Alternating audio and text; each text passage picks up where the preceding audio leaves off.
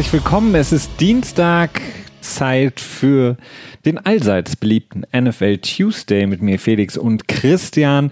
Nach Woche 15, zwei Spieltage haben wir noch in der NFL in dieser Saison der Regular Season, bevor wir dann in die Playoffs starten und da ja, haben sich so ein bisschen, hat sich das Stühlerücken zumindest, was die Teams angeht, die noch eine Chance haben auf die Playoffs, ähm, noch immer deutlich gelichtet, die Reihen, sagen wir mal lieber so.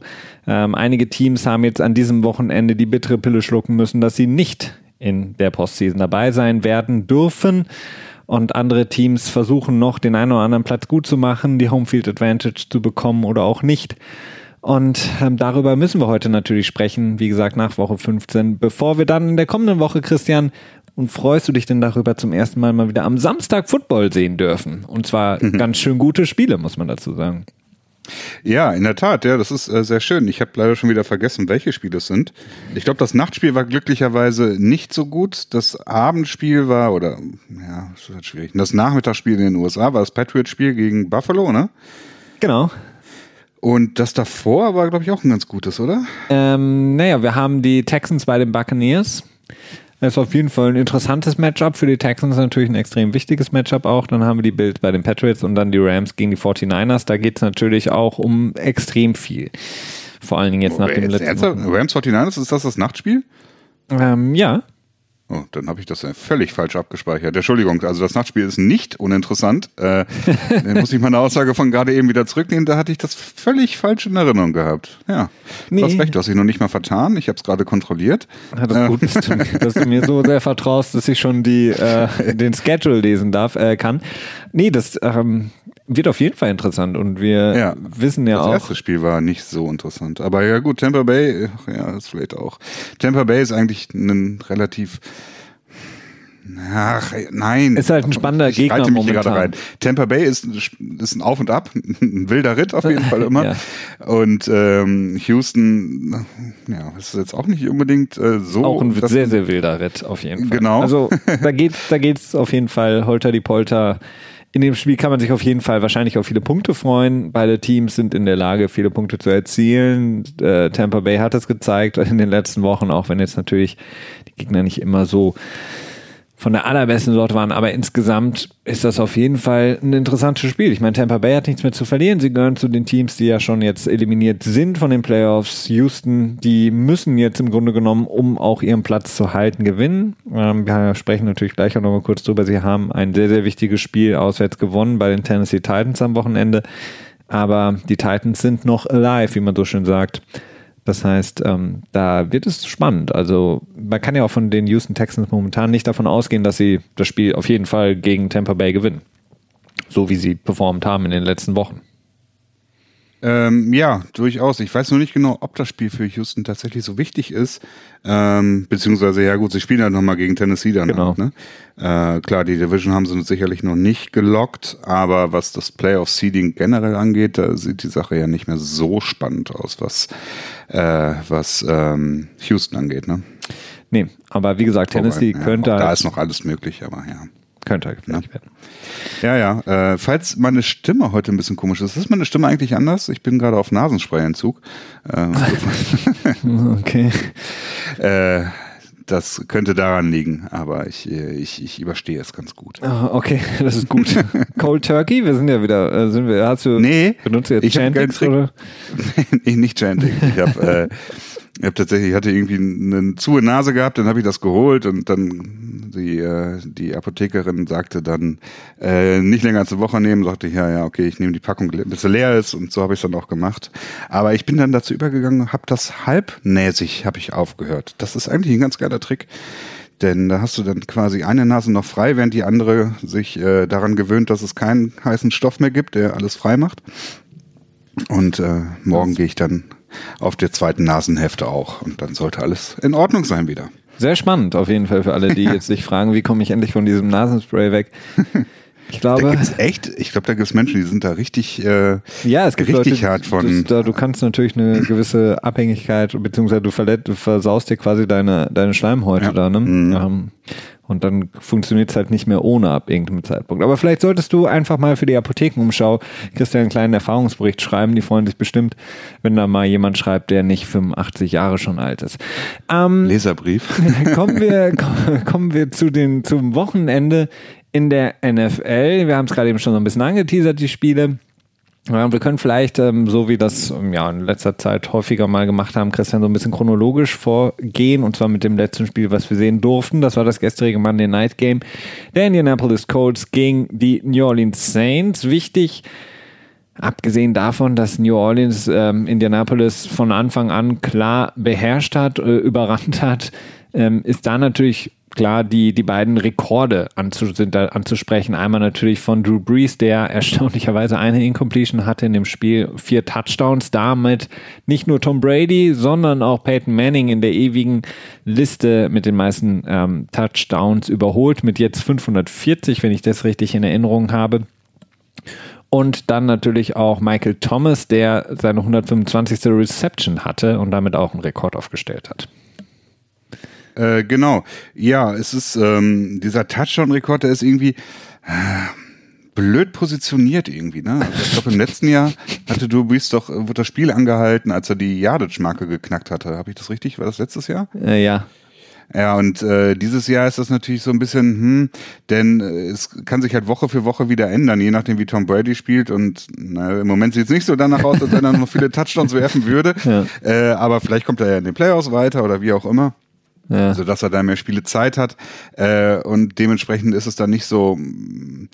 Es ist halt nicht so ein Moment, denn es ist halt so, äh, so fluent alles im Moment noch so. Ähm, flüssig, kann man das im Deutschen sagen? Nee, ne? Ja, es ist, es ist in Bewegung.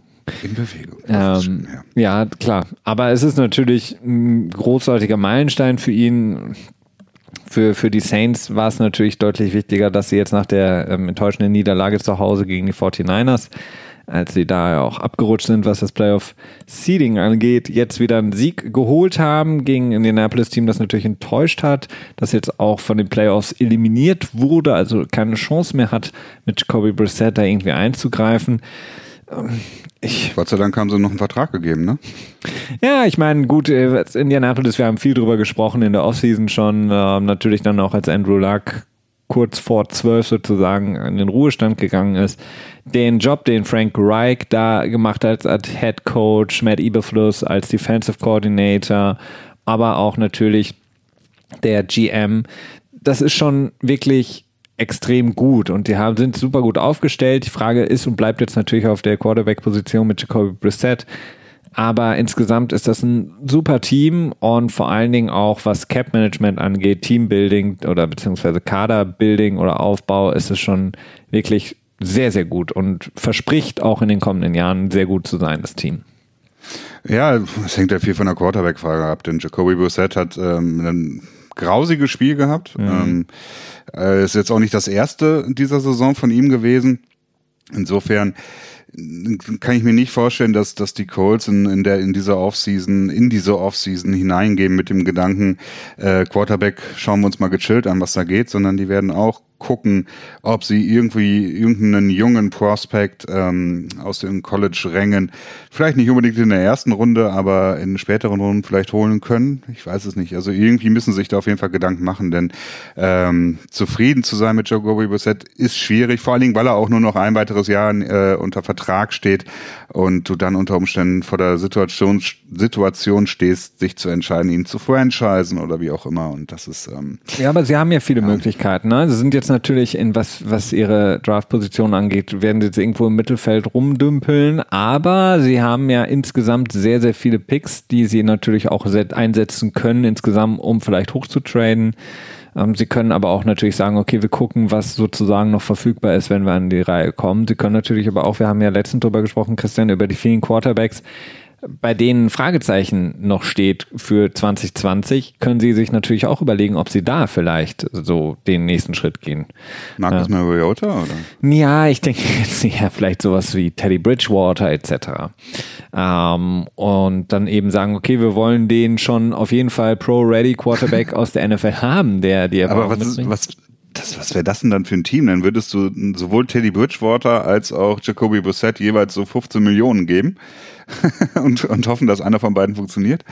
Ja, warum ja. nicht? Ich meine, das ist, das Geld ist kein Problem für sie.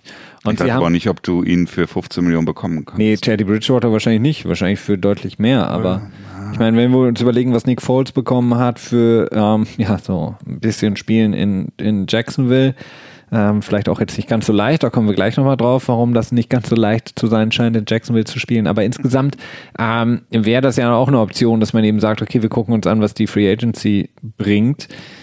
Denn das Team ist jetzt, naja, man kann so, man kann natürlich wieder diese Floskel aufmachen, ist so diesen Quarterback entfernt davon, auch wirklich deutlich besser zu spielen. Und sie haben ja zu gewissen Zeitpunkten in dieser Saison sahen sie ja wirklich so aus, als könnten sie vielleicht auch diese AFC South äh, mit angreifen bzw. übernehmen. Und mhm. sie haben ja gute Spiele gezeigt, sie haben gegen Teams wie Kansas City gewonnen etc. Also das ist schon ein Team, das jetzt und in den kommenden ein, zwei Jahren wirklich ähm, ja sozusagen die, den Peak erreichen kann. Und das willst du jetzt vielleicht nicht vergeuden, indem du die Unsicherheit auf der Quarterback-Position mit vielleicht einem Rookie hast. Also ich weiß es nicht. Möglich, aber ähm, wir sind auf jeden Fall gespannt. 100 Millionen Cap Space. Ja. New Orleans. Nächstes Jahr. Auf der anderen Seite bleibt ähm, im Grunde genommen, ja, äh, klar, wichtiger Sieg, aber diese, diese Niederlage von letzter Woche schmerzt natürlich. In dem Playoff-Ranking sind sie ähm, nur auf Platz 3 ähm, Seattle und Green Bay sind vor ihnen. Ähm, es wird spannend sein. Also alle mit 11 zu 3, die ersten drei da in der NFC. Das ist wirklich ein sehr, sehr interessantes Rennen, was sich da noch geliefert werden kann. Ähm, bin ich mal gespannt. Auf jeden Fall für Drew Brees, wie gesagt, ein guter Einzelrekord, auch für Michael Thomas ein Rekord, der vielleicht auch längere Zeit Bestand halten kann. Ähm, bei ihm ist es ja immer wieder einfach nur faszinierend, er ist nicht der schnellste, er ist nicht der athletischste Receiver, aber er ist unglaublich sicher. Er ist der sicher. Einzige. er ist einer der ganz, ganz wenigen in New Orleans, ja. Ähm, aber er ist halt extrem sicher. Also ich glaube, er ja. hatte jetzt in dem ja. Spiel zwölf ähm, Targets und hatte zwölf Receptions. Das ist halt erstmal extrem wichtig und er ist halt einfach was äh, dieses Route Running angeht, extrem, extrem gut. Und vor allen Dingen auch, wenn Drew Brees ein bisschen improvisieren muss, weiß er genau, was er machen soll. Also diese Intelligenz zu wissen, was er machen muss, wie er es machen muss, wie er seine Gegenzonenverteidigung, wie er seine Route abändern muss, um sozusagen in den freien Space zu kommen, um Drew Brees die, das Zeichen sozusagen zu geben, ich bin offen. Das ist schon ähm, sehr, sehr stark, was er da macht. In der Tat. Eine Sache wird auch noch spannend sein, noch ein weiterer Rekord, den Drew Brees brechen kann. Und zwar muss er nur noch vier Completions in Folge werfen zu Beginn des nächsten Spieles. Mhm. Ähm, Habe ich das richtig? Genau, dann wird er auch den Rekord äh, einstellen, den ähm, für meiste Completions in Folge. Ah. Denn wer hält den momentan? Vinny Testaverde? Möglicherweise. Weiß ich nicht. Vielleicht auch Bart Star. Eher unwahrscheinlich. Eher unwahrscheinlich. Nee, aber wir hatten ja sowas in-game, glaube ich, gehabt. War das nicht irgendwie was mit Gardner Minshew, der irgendwie den Rekord aufgestellt aber hat für die meisten für Consecutive Passes für Rookies, genau, ja. ja. Mit ja. 15 oder so? Ja, das war 14 gegen, direkt, er gehabt. direkt gegen Kansas City im ersten Spiel ja. oder so, ja. Im zwei, ersten oder zweiten oder so. Ja, ja erstes Spiel. Lang, lang ist her. Lang ist her, ja. ja. Als es noch warm war zumindest. Naja, ich, ich würde sagen, damals war es noch heiß, jetzt ist es warm. ja. ähm, genau, also das wäre dann der nächste Rekord für Drew Brees, den kann er dann mit seiner Bibelgruppe feiern. Ähm, auf jeden Fall, das wichtige äh, Spiel haben sie jetzt gewonnen zu Hause ich weiß gar nicht aus dem FF, gegen wen sie die letzten beiden Spiele spielen. Ich gucke mal auf unseren großartigen Plan. Tennessee, gegen Tennessee Carolina. Und äh, Carolina. Gegen Tennessee, das wird wahrscheinlich in Woche 16 nochmal wirklich spannend. Äh, Carolina haben wir jetzt ja, äh, ja schon in den letzten Wochen gesehen, dass das nicht unbedingt mehr so spannend sein muss. Ähm, können wir vielleicht so ein bisschen bleiben in der NFC, Christian, und so chronologisch das Wochenende abarbeiten, schauen uns an das Spiel. ja, ein, ja. Wollen wir nicht so ein bisschen News einstreuen? Ja, du kannst auch gerne eine News einstreuen immer mal wieder.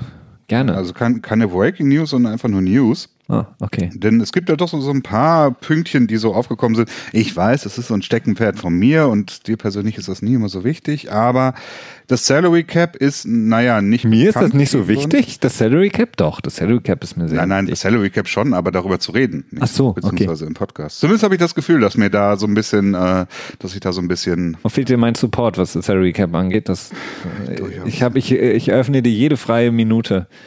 Ab jetzt. Aber wir haben keine freie Minute, ne? alles durchgeplant. Genau. Nein, äh, Salary Cap ist festgelegt worden, beziehungsweise die, die ähm, äh, eine Prognose ist rausgegeben worden. Das passiert ja immer beim Owners Meeting. Ähm, ist es dann das Winter Meeting, was sie haben? Dass er jetzt, äh, war es letztes Wochenende? Ja, ne? Ja. wo dann auch rausgekommen ist, dass äh, es ein Top-Down-Review geben wird fürs Officiating und so weiter. Ganz viele schöne Worthülsen. Aber das Salary Cap für das nächste Jahr wird in dem Bereich fallen von äh, Wieso habe ich die Zahlen hier nicht? 10% knapp an, ansteigend wieder. Nee, nee, 4,4 bis 6,4. Ah, ja, okay. Sorry. Ähm, aber ich habe den, ah doch, 196,8 bis 201,2 Millionen ist die Prognose. Ähm, insofern interessant, dass es nach wie vor, dass es wieder ein bisschen weniger wird, denn letztes Jahr ist es ja auch ein bisschen weniger gewesen, prozentual der Anstieg als in den Jahren zuvor, wo es irgendwie über einen Zeitraum von, ich glaube, vier Jahren um jeweils immer sieben Prozent gestiegen ist.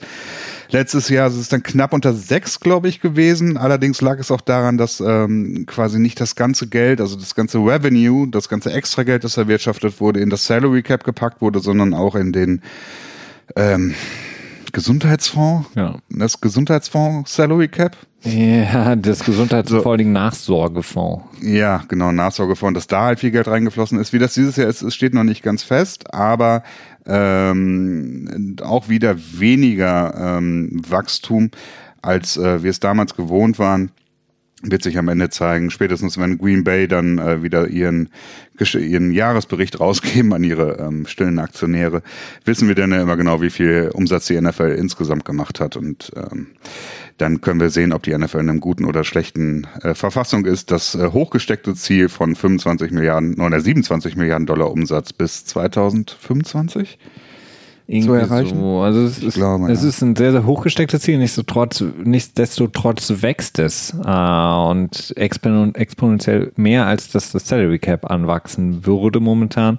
Ähm, ich kann mir nur, Nee, das ist schon, also ja, das, also beide zusammen dann nicht Ja. mehr, ne? Dann da kannst du ja nicht mauscheln. ich würde mir schon, ich könnte mir schon vorstellen, dass die NFL deutlich mehr jetzt in diese, ähm, sozusagen in diese Pötte, in diese Fonds steckt, denn ich glaube, es wird mehr und mehr wichtig, einfach diese ähm, Nachsorgefonds, wenn wir ihn den mal so nennen dürfen, ähm, wirklich prall zu haben, weil die Forderungen auch mehr und mehr werden. Und ähm, auch wissen wir ja auch nur nicht, wie sich zum Beispiel der CBA jetzt neu verhalten wird, was diese Themen angeht. Das heißt, vielleicht wird da das Recht der Spieler nochmal bestärkt, was eben beispielsweise medizinische Versorgung nach dem Karriereende bedeutet. Und äh, da kann man sich nur vorstellen, dass das natürlich ein, äh, eine Sache ist, die ganz, ganz schnell ganz, ganz viele Millionen auffressen wird. Und deswegen kann ich mir vorstellen, dass die NFL sagt, okay, bei dem Wachstum, was wir jetzt haben, müssen wir irgendwie, ja, sozusagen ein kleines Polster schaffen. Ja, gut, ich meine, die Frage ist ja, geht das aus der Player-Seite raus, ne? Oder geht es aus der Owner-Seite raus? Und grundsätzlich, ich glaube, das habe ich hier auch schon mal gesagt, würde ich es nicht für die beste Idee halten, wenn die NFLPA jetzt äh, einen starken äh, Fokus darauf legt, bei den CBA-Verhandlungen möglichst äh, eine, eine ähm, Krankenversicherung rauszuhauen, denn ähm, ich glaube, es ist relativ wahrscheinlich, dass äh, in den nächsten fünf Jahren eine, eine, eine Art gesetzliche Krankenkassenversicher äh, gesetzliche Krankenversicherung in den USA Standard wird und ich weiß nicht, ob dann äh, viel quasi doppelt abgedeckt ist und dann die NFLPA in die Röhre schaut. Ja, und mh, auch die Entwicklung, die wir momentan ja generell in Amerika in den Sportligen erfahren, ist ja auch der ähm, mehr, mehr Geld für die Spieler generell ausgeben in Garantien.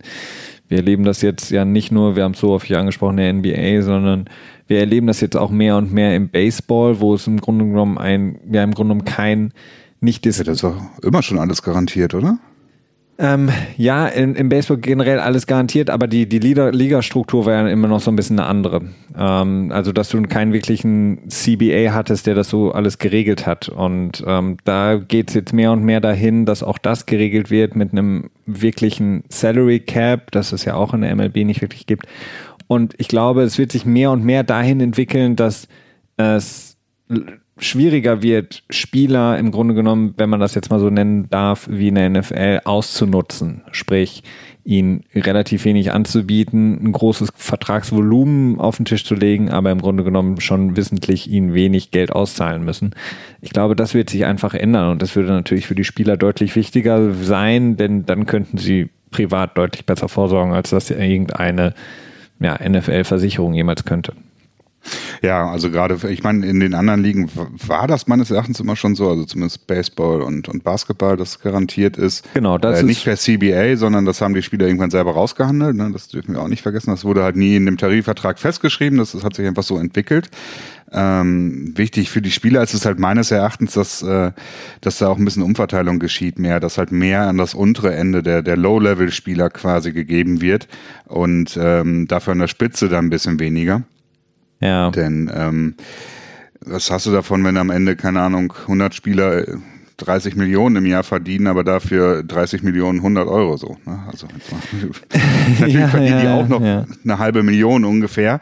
Äh, das ist natürlich, die müssen nicht im Hungertuch nagen, aber irgendwie, na, äh, meines Erachtens wäre das ähm, besser. Ja, es ist, ist natürlich schwierig, ähm, das zu realisieren. Die NFL ist halt die einzige Liga, die wirklich ein hartes Cap hat.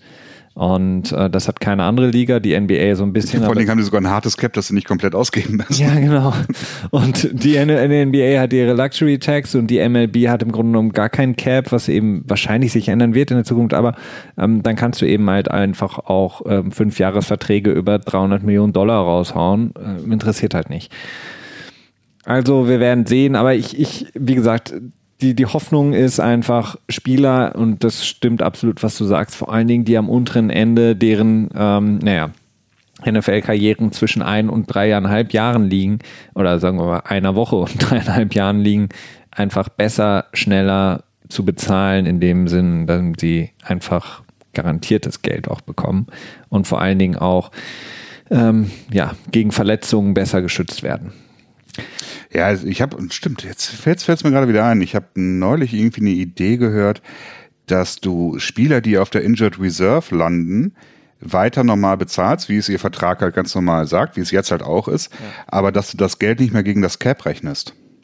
Ja, das wäre eine Großartigkeit. Äh, Großartigkeit. Kannst du natürlich auch ziemlich gut ausnutzen, wenn ich jetzt gerade wieder meinen Bill Belichick-Hut überziehe. Ja. Aber ähm, grundsätzlich finde ich, das ist eigentlich eine interessante Idee. Das müsste natürlich noch ein bisschen getweakt werden, dass du da irgendwie nicht so leicht rum, rummauscheln mit kannst. Ähm, aber ja, das ist interessant. Ist interessant. Wir ähm, sind natürlich, oder was das CPA angeht, ganz, ganz heiß und werden die alle News, die dementsprechend rauskommen, euch dann auch berichten. Ähm, kommen wir weiter, Christian. Du kannst gerne nach jeder weitere Spielbesprechung ein neues News Nugget uns äh, sozusagen vor die Füße werfen, das wir dann besprechen. Ähm, lass uns jetzt aber das nächste Spiel kurz angucken. Äh, und zwar gehen wir weiterhin rückwärts in unserer Berichterstattung am späten Sonntagnachmittag.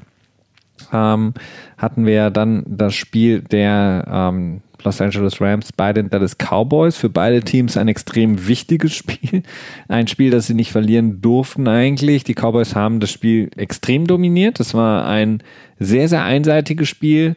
Dallas hat, naja, im Grunde genommen das gezeigt, was, was man eigentlich in den, in den ersten Wochen der Saison bis eigentlich Mitte der Saison eigentlich von ihnen gewohnt war. Sie sind so ein bisschen ihrem Titel der besten Offense gerecht geworden, zumindest äh, statistisch und ähm, haben 44 zu 21 gegen LA gewonnen. Und LA hat zwar noch Chancen auf die Playoffs, aber im Grunde genommen hat es nicht mehr in der eigenen Hand, denn sie müssen jetzt hoffen, dass die Vikings durchgehend verlieren. Und ja, es war im Grunde genommen ein Abbild von, von den Los Angeles Rams, was wir im Grunde genommen die ganze Saison über gesehen haben. Nehmen wir jetzt mal die paar Siege raus. Ja, ähm, Dallas äh, verprügelt schlechtere Teams, ne? Ja. Und ähm, das ist der erste Sieg gegen ein, ein Team mit einem Winning Record. Zumindest zu dem Zeitpunkt, als sie gegen das Team gespielt haben, glaube ich. Ne? So war das. Also, mhm. äh, weiß nicht, ob das für alle Teams immer noch gilt, äh, gegen diesen sie gewonnen haben. Aber die LA Rams sind auch fern von, von all dem, was sie im letzten Jahr zeigen konnten. Das hatten wir auch schon ein paar Mal hier im Podcast gehabt. Insofern äh, ja, war es ein gutes Spiel für unser Fantasy-Team. Äh, hey, Finale! Stimmt. Felix, das haben wir sehr gut gemacht. Wir müssen uns nochmal auf die Schulter klopfen. Ja, wir haben mit 0,3 0,3 Punkten gewonnen, ja. Ja, also äh, Respekt an uns ja. und an alle, die für uns gespielt haben. Ja. Ähm, insofern sehr schön. Aber ähm, was das Dallas-Team angeht, natürlich muss ich auch sagen, ich bin sehr traurig, dass, ähm, dass äh, eine, eine Hoffnung von mir nicht mehr wahr werden kann, dass alle Teams in der AFC, NFC East mit 6 zu 10 abschließen am Ende. Das wäre doch ähm, sehr unterhaltsam gewesen. Das ist jetzt leider vorbei, der Traum. Aber ja, gut. Man muss auch, ich muss auch manchmal Abstriche machen. Ja, manchmal muss man Abstriche machen. Der ist 7 zu 7. Ähm, jetzt in der kommenden Woche steht das Spiel an gegen Philadelphia. Im Grunde um das Spiel in der NFC East. Äh, Philadelphia, die neben den LA Rams jetzt noch sozusagen ja, eine Möglichkeit haben in der NFC auf die Playoffs. Ähm, das sind die beiden einzigen Teams, die jetzt noch nicht eliminiert sind oder im Playoff-Rang schon sind. Es ist, es ist extrem gruselig. Also sowohl Dallas hat äh, die ganze Saison eine totale Achtermannfahrt. Wir haben diese ganze Thematik mit Jason Garrett besprochen. Jerry Jones, der im Grunde genommen ja jede Woche neu wieder irgendwas raushaut, was entweder ähm, die Spieler, Verträge oder eben auch Jason Garrett in Frage stellt. Es ist ein unglaublich, ja, schwieriges Pflaster momentan in Dallas. Dallas, du sagst es richtig, hat, spielt gut gegen vermeintlich schwächere Teams oder Teams, die einfach nicht gut drauf sind in dem Moment, hat aber extrem große Probleme gegen Teams, die ihnen was so ein bisschen auch entgegensetzen können, vor allen Dingen in der Defense. Ähm, und dann spielen sie jetzt gegen Philadelphia, die mit Ach und Krach in Washington gewinnen. Äh, und im Grunde genommen noch viel, viel desaströser dastehen. Und dieser NFC East ist wirklich, ja, vor, vor ein paar Jahren war das mal so eine wirklich, wirklich Powerhouse. Powerhouse Division mit den Eagles, mit den Cowboys und dann auch noch den Giants. Und mittlerweile ist es wirklich ähm, traurig. Das einzige äh, Schöne in der NFC East war für mich jetzt das Abschiedsspiel von Eli Manning, der nochmal im MetLife Stadium gewinnen durfte. Gott sei Dank wieder 50-50, ne? ja, Gott sei 117 Dank. 117 zu 117 Siege, Niederlagen. Rekord wieder ausgeglichen, so ein bisschen. Aber alles andere in der NFC East ist einfach wirklich traurig und das äh, kommt jetzt wieder dieses ewige Thema, wie sollst du eigentlich so ein Playoff Ding strukturieren. Jetzt hast du ein Team wie die Dallas Cowboys, die vor San Francisco sitzen, obwohl sie vier Niederlagen mehr auf dem Konto haben, die vor Minnesota sitzen. Das ist, ist es schwierig. Und vor allen Dingen, wenn man dann überlegt, dass dann diese Teams, die deutlich besser in der, in der Regular Season gespielt haben, nach Dallas reisen müssen. Also das ist für mich ein, ein unglaublicher ähm, ja, Ungerechtigkeitsfaktor, will ich jetzt nicht sagen, aber es ist halt nicht ganz äh, fair äh, in einer Liga, die ja eigentlich, wenn sie sich selber so ein bisschen so ein, so ein Grundgesetz schreiben würde, sagen würde, unser erster Artikel ist, wir wollen total fair und ausgeglichen sein für alle Teams funktioniert das im Grunde genommen nicht. Und Dallas ist halt für mich das One-and-Done-Team. Also viele, die jetzt sagen, okay, mit der Offense, da können wir, wenn das gut läuft, na, dann kann das funktionieren, dann kann selbst Dallas noch in den Super Bowl kommen. Ganz ehrlich, nee. Also, ah. ich, ich wüsste ja. nicht wie. Also. Ich weiß nicht, ob da mein, ob, ob da mein sich im Keller versteckender Fanboy so ein bisschen durchgeht. Aber, ähm, ich weiß nicht, ich, ich sehe schon einen Weg für Dallas, äh, das tatsächlich in den Super Bowl zu schaffen. Ähm, auch wenn ich jetzt nicht dran glaube, so weit will ich jetzt nicht gehen. Aber ich finde, dass alle Teams in der NFC und auch alle, alle Teams, ich, ja, keine Ahnung, irgendwie gibt es in diesem Jahr kein wirklich überragendes Team. Äh, das, äh, Baltimore. Nee. Ist, es ist, es ist im Moment das definitiv das beste Team, aber ja. es ist für mich nicht angreifbar. Also nicht, nicht angreifbar, ah, okay. Meinung. Das ist die Sache. Okay, gab es, jemals, gab es jemals ein Team, das nicht, nicht angriff, angreifbar war? Also mindestens die 07 Patriots, oder? Ja, die dann gegen die, äh, weiß ich nicht, 6 zu 10 Giants verloren haben. Ja gut, das war ja ein Super Bowl. Also ne, kann, du kannst sie ja nicht angreifen, wenn sie nicht noch ein Spiel zu spielen haben. okay. ne? Also insofern, nein, ähm, keine Ahnung. Ich, mein Gedächtnis ist auch jetzt auch nicht so das prickelndste. Wenn ich mich jetzt daran zurückerinnere, letztes Jahr gab es da ein Team. Nee, da habe ich zumindest nie daran geglaubt, dass die Patriots äh, nicht gewinnen würden. Ähm, naja. Aber auch da ist wieder Fanboy. Insofern keine Ahnung, wovon ich rede. Ähm, Wörter halt, ne? Wörter halt. Aber da finden wir da Sports Talk Radio ähm, ist ja gespickt mit äh, unglaublichen, wunderschönen ähm, Sollen wir jetzt anfangen zu schreien, Felix? nee, das noch nicht. Das machen wir in der Offseason. Ähm, aber genau, Dallas, wie gesagt, gewinnt und jetzt gibt es eben das große, große Finale gegen Philadelphia. Ich bin sehr gespannt. Das wird natürlich ein extrem, extrem spannendes Spiel am kommenden Sonntag. Ähm, ist, glaube ich, in einem späten Nachmittagfenster. Ähm, sprich genauso wie jetzt eben auch das LA-Spiel. LA, vielleicht, Christian, wir haben es oft genug angesprochen, vielleicht noch ein, zwei Sätze. Große Enttäuschung natürlich insgesamt. Wir haben häufig darüber gesprochen, ein Team, das extrem das Cap, das Team sozusagen aufgebaut hat, ähm, mit vielen wenigen, die sehr, sehr viel vom Cap auffressen und ähm, top-heavy gebaut ist, im Grunde genommen Win-Now-Modus ist, ähm, Jared Goff, der eine große Vertragsverlängerung bekommen hat, die logischerweise marktentsprechend ist, aber diese Saison komplett auseinandergefallen ist. Man kann es jetzt irgendwie den Super Bowl Blues nennen oder vielleicht auch einfach Sean McVay, den wir häufig kritisiert haben, weil eben doch nicht so dieses Offensive Genius Mastermind in der Lage war, diese Saison irgendwie anders zu gestalten. Denn auch wieder gegen Dallas haben sie im Grunde genommen genau das gemacht, was wir von ihnen kennen. Also man sieht eben sehr, sehr wenig, wo man sich jetzt wirklich überrascht selber, wo man sich so denkt, okay, wow, das ist jetzt mal was anderes. Aber im Grunde genommen es ist sonst immer das Gleiche. Man versucht den Lauf zu etablieren mit Todd Gurley, das funktioniert nicht. Klar, die Offensive Line spielt ähm, nicht so wie im letzten Jahr. Im letzten Jahr haben sie, glaube ich, fast alle Spiele in der gleichen Konstellation gespielt mit guten O-Linern. Jetzt ist es eben mhm. durchgeschaffelt worden, konnten nicht alle halten. Hm, viele Verletzungen, aber das funktioniert nicht. Das ähm, Play-Action-Passing funktioniert nicht. Die Bootlegs von ähm, Jared Goff sind irgendwie durchschaut und äh, Defenses wissen, wie sie das verteidigen müssen. Und selbst, selbst Johnny Hacker äh, scheint irgendwie auch nicht mehr so die große Überraschung zu sein, wenn er dann mal den Ball wirft. Also irgendwie alles sehr pedestrian, was die da machen. Ja, pedestrian trifft es eigentlich ganz gut. Ähm, Todd Gurley, ich habe so ein bisschen das Gefühl, dass er aufgespart wurde fürs Ende der Saison, denn äh, es ist ja das, das, das laufende Thema, dass sein Knie kaputt ist oder chronisch, chronisch, chronisch, an, chronisch angeschlagen, ja. Knochen auf Knochen, wie es dann immer so schön heißt. Ähm, ja, aber das Laufspiel ist nicht die Stütze, die es im letzten Jahr war. Und ohne das Laufspiel, gut, es gibt es häufig unter den, den Analytic-Guys bei Twitter, äh, sind tatsächlich, glaube ich, alles Guys, ähm, die Debatte darum, beziehungsweise die machen sich darüber lustig, wenn, wenn ein Mensch sagt, dass äh, dass man das Laufspiel benutzen muss, um, die, um das Play-Action-Passing zu ermöglichen, denn sonst würde die Defense nicht anbeißen auf das, auf das Play-Action-Passing. Ähm, dann gibt's auf der anderen Seite die Analytics-Fraktion, äh, die sagt, das ist alles Quatsch, äh, du kannst auch noch nicht einmal gelaufen sein, Play-Action funktioniert immer. Es mhm. gibt keine Indikatoren dafür, dass, es, äh, dass du quasi ein gutes Laufspiel haben musst, damit Play-Action funktioniert. Ähm, ja, Analytics ist nicht die Lösung für alles, aber äh, es, es kann in vielen Bereichen, glaube ich, hilfreich sein und die Rams. Ja, du brauchst halt, du brauchst halt einfach, du brauchst, das Football ist halt immer noch ein Spiel, egal wie sich das weiterentwickelt oder entwickelt hat, ähm, durch Regeln etc., durch die, den Spielfluss. Du brauchst halt immer noch ein Laufspiel. Du brauchst es halt. Tja, weiß ich nicht.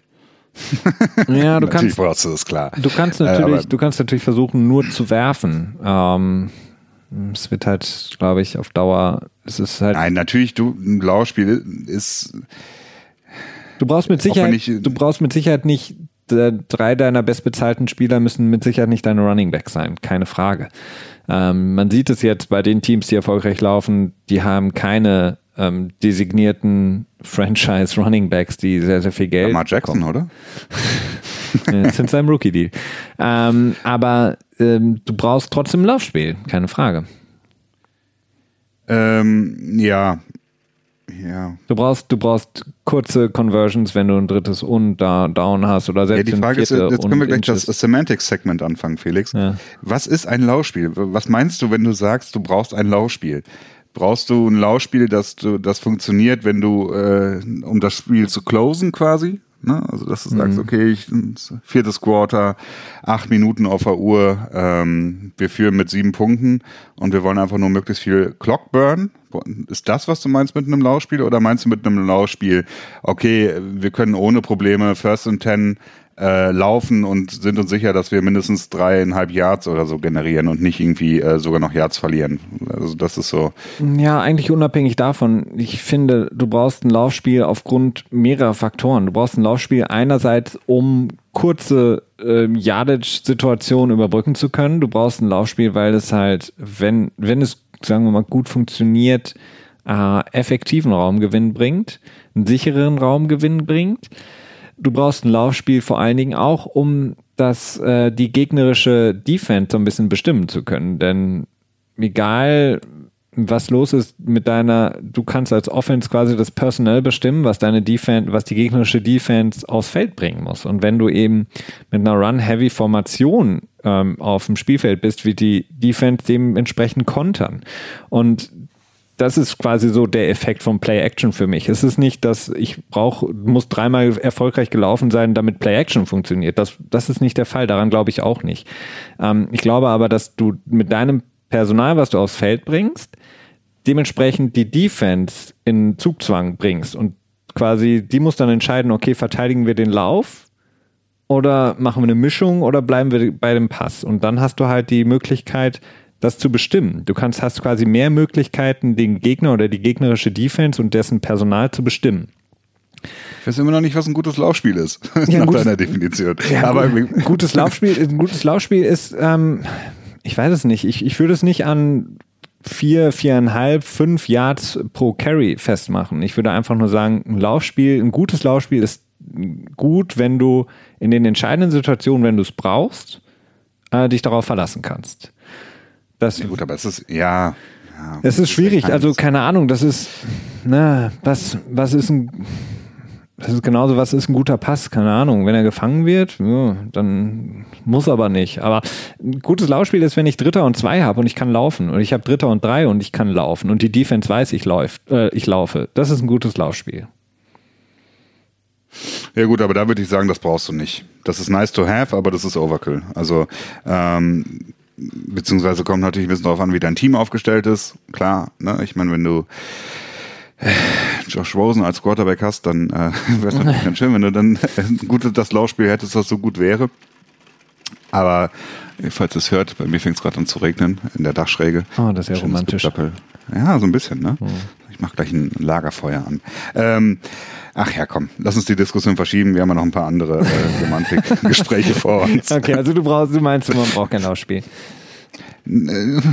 Aber denkst du, denkst du denn nicht, dass du quasi Man braucht kein gutes Lausch, also man braucht kein überragendes Lauschspiel. Ja, okay, ich habe sag auch nicht, man braucht ein überragendes Laufspiel. Du brauchst aber, Ja, aber wenn, wenn du gut sagst, dann meinst du ja wahrscheinlich wieder Top nein, ich meine damit 16 oder Nein, was? ich meine auch nicht Top 10. Ich meine auch nicht, deswegen meine ich ja, es gibt für mich kein Average, wo ich sage, oh, das ist top oder ich brauche mindestens immer 130 Yards Rushing pro Spiel. Das reicht auch, wenn ich nur 40 habe und das kann trotzdem gut sein, weil ich einfach ähm, damit mehrere Dimensionen in meiner Offense habe, mit der ich quasi die Defense teilweise diktieren kann in dem, was sie aufs Feld schickt.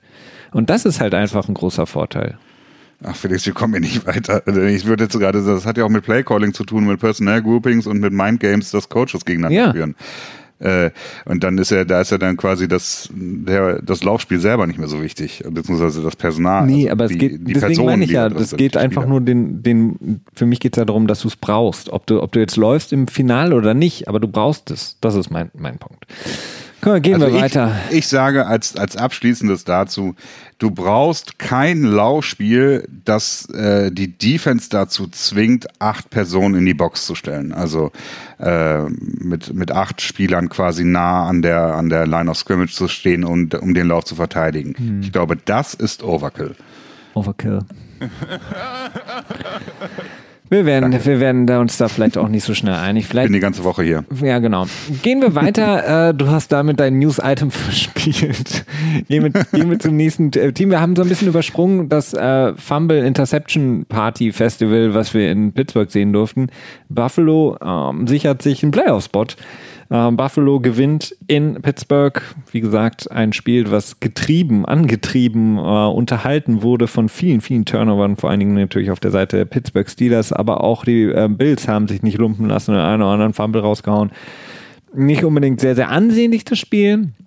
Aber es unterstreicht so ein bisschen auch die Buffalo Bills, die äh, extrem stark sind in der Defense, vor allen Dingen Tredavious White, der kann man vielleicht sagen, nicht nur, weil er jetzt eben genauso viele Interceptions hat wie Stefan Gilmore, aber mit ihm wahrscheinlich das, die beiden besten äh, Cornerbacks in der Liga zu sein scheinen, der auch zwei Interceptions hatte in dem Spiel und Buffalo sich damit ja fest zementiert da äh, im Playoff-Spielfeld ähm, und jetzt firmanent. Ja, firmanent und jetzt nach New England reisen wird, um da ähm, gegen die Patriots anzutreten. Ja, da wird es nochmal äh, sehr, sehr spannend werden für äh, alle Buffalo-Fans, denn es geht tatsächlich nur um die Division. Äh, ich weiß nicht, wann es das letzte Mal der Fall war, dass es im, in Woche 16 die Division noch nicht geklärt war für die Patriots. Also sonst habe ich das Gefühl, dass so späte, spätestens Mitte November immer Mike mit ihr, Mike, Nike mit ihren, äh, mit ihren T-Shirts und Cappies rauskommen. Äh, das äh, verzögert sich in diesem Jahr. Zum einen aufgrund der nicht so ausgeprägten Dominanz der Patriots, auf der anderen Seite die ähm, Stärke der Buffalo Bills Defense, äh, die sie sehr lange in diesem Rennen hält und auch in die Playoffs tragen wird. Und ja, möglicherweise äh, auch sehr weit in die Playoffs tragen wird, auch wenn ich äh, kein äh, tja, großer Freund von Josh Allen bin, auch wenn er Sprünge nach vorne gemacht hat in diesem Jahr, aber ja, ich äh, schüttel noch sehr häufig den Kopf. Ja, definitiv. Also er wird mit Sicherheit nicht das Team so tragen können, dass sie in den Playoffs Erfolge haben werden. Das wird die Defense machen, die wirklich extrem stark ist. Wir haben in den letzten Wochen auch häufiger mal schon über sie gesprochen. Es wird wirklich sehr, sehr spannend. Also ich erwarte im Grunde genommen ein Spiel wie damals in Woche drei oder vier zu Beginn der Saison, ähm, das Spiel in Buffalo als vor allen Dingen auch Jared, ach ähm, doch, ähm, Allen noch deutlich schlechter war, ähm, muss man sagen. Ähm, ich, ich glaube, der ist jede Woche für was gut. Also. Ähm, aber schon damals im Grunde genommen die Buffalo Defense, ja, die Patriots so, so klein gehalten hat, dass das Spiel bis zum Ende offen war, ähm, One-Possession-Game war und man kann, muss vielleicht das Gleiche jetzt auch für das Spiel am kommenden Samstag erwarten, dass das Spiel eben so lange offen sein wird, denn so, wir können jetzt gleich auch über die Patriots sprechen, wie die Patriots spielen, trotz des Sieges gegen die Cincinnati Bengals, kann man nicht erwarten, dass sie das Spiel mit einer großen, großen Führung ähm, irgendwie schon früh für sich entscheiden können. Mm, Oder denkst du ja, anders? Ich, ich glaube, also ich glaube im Moment ist, ähm, ist die, die Perspektive, die die Patriots auf Erfolg haben, die, dass sie opportunistisch in der Offense sind und mit den Takeaways der Defense quasi auch äh, entsprechend umgehen und, und die, die Takeaways dann quasi auch in bestenfalls sieben Punkte ummünzen. Hm. Und das haben die Patriots jetzt diese Woche zumindest in, in Teilen zeigen können. Ähm, Nikhil Harry mm, zwingt sich weiter auf, hat, glaube ich, diese Woche auch extrem viel gespielt, äh, wo er, also der First-Round-Pick, wir sind ja nicht im Petspot, das muss ich vielleicht noch mal kurz grö gröber erklären, ähm, der äh, jetzt Dorset, glaube ich, ziemlich stark abgelöst hat. Ich weiß nicht, ob vielleicht Verletzungen damit reingespielt haben oder ob es ein Gameplan specific thing war. Ähm, aber ja, Grundsätzlich hat dieses Spiel mir von den Patriots gegen die Bengals doch mehr Hoffnung gemacht, äh, auch wenn die Bengals eine naja, nicht so gute Defense haben und auch nicht so ein gutes Team insgesamt sind.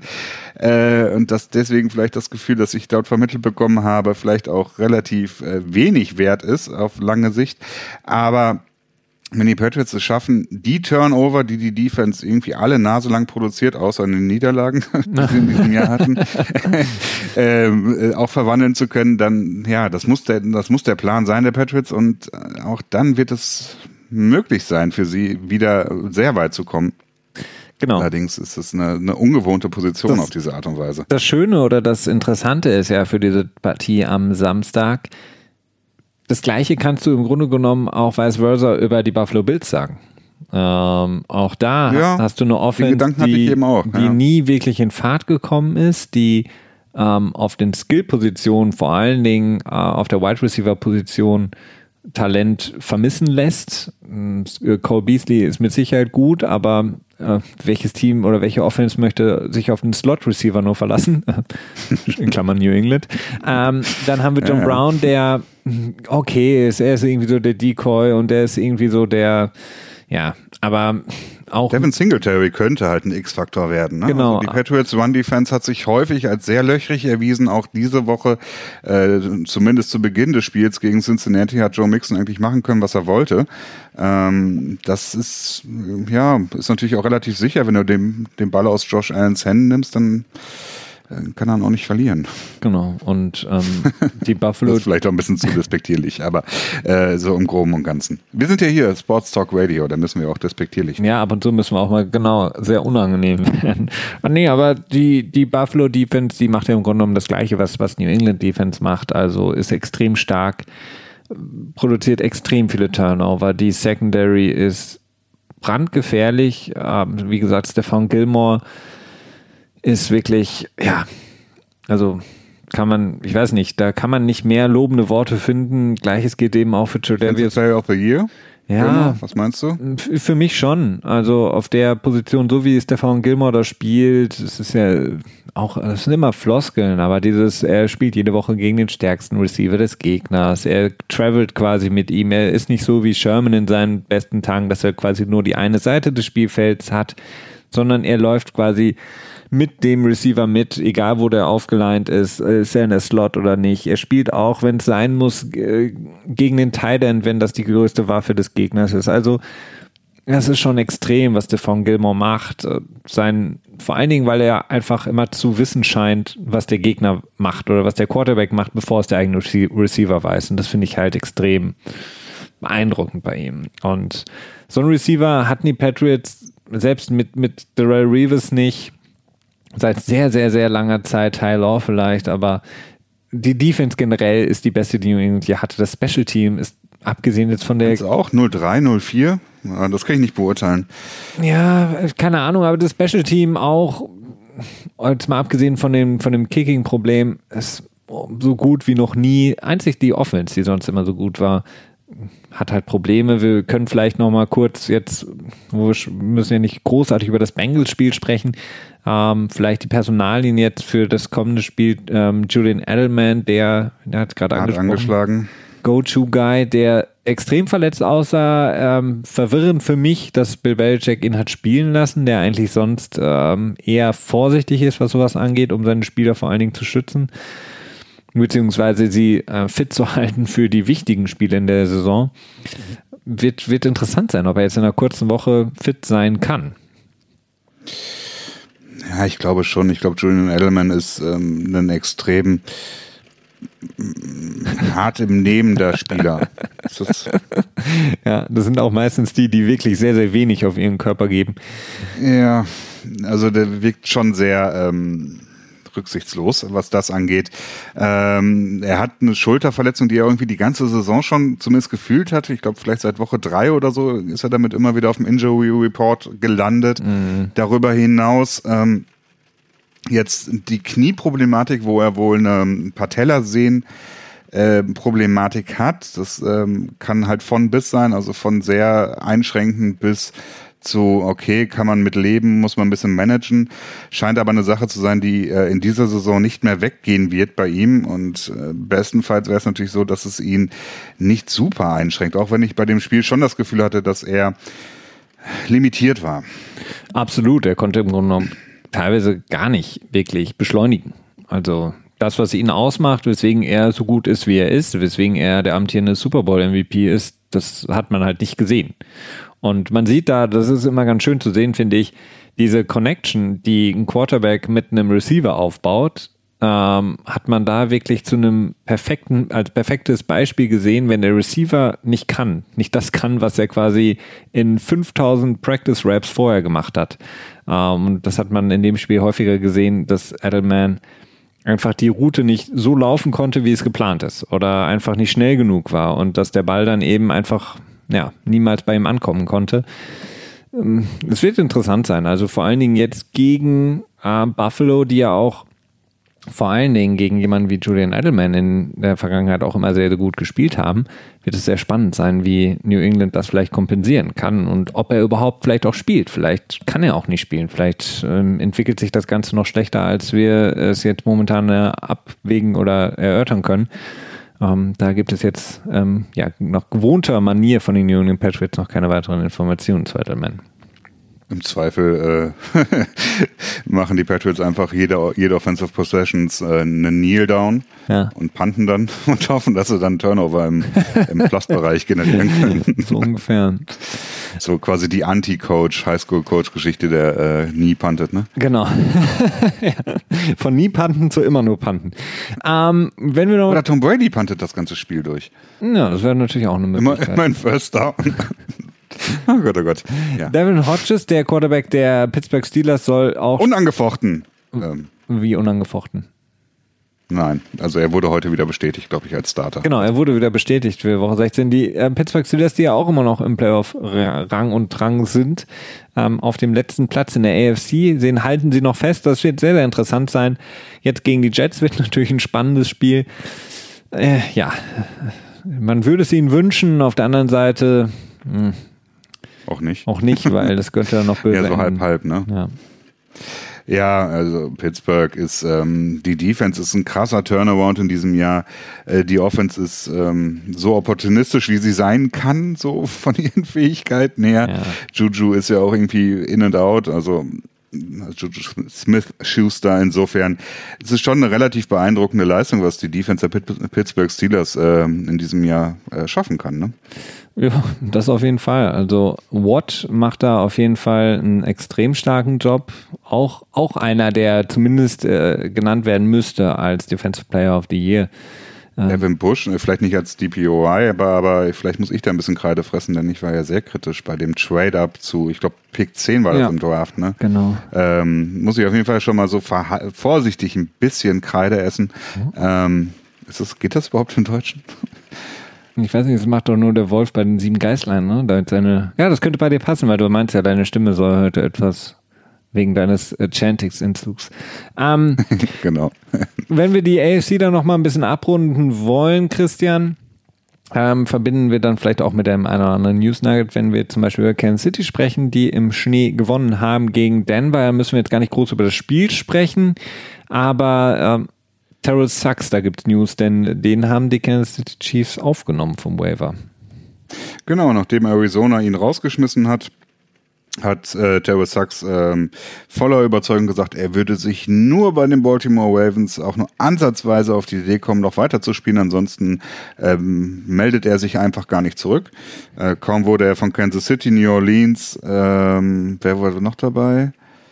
Kansas City, New Orleans, Houston, glaube ich, ne? Könnte sein, ja. Ich bin mir nicht Und mehr sicher. Seattle, glaube ich. Die vier Teams haben alle einen Waiver-Claim für ihn eingelegt. Ähm, kaum ist das passiert, hat er gesagt, oh ja, vielleicht doch, spiele ich doch noch ein bisschen weiter.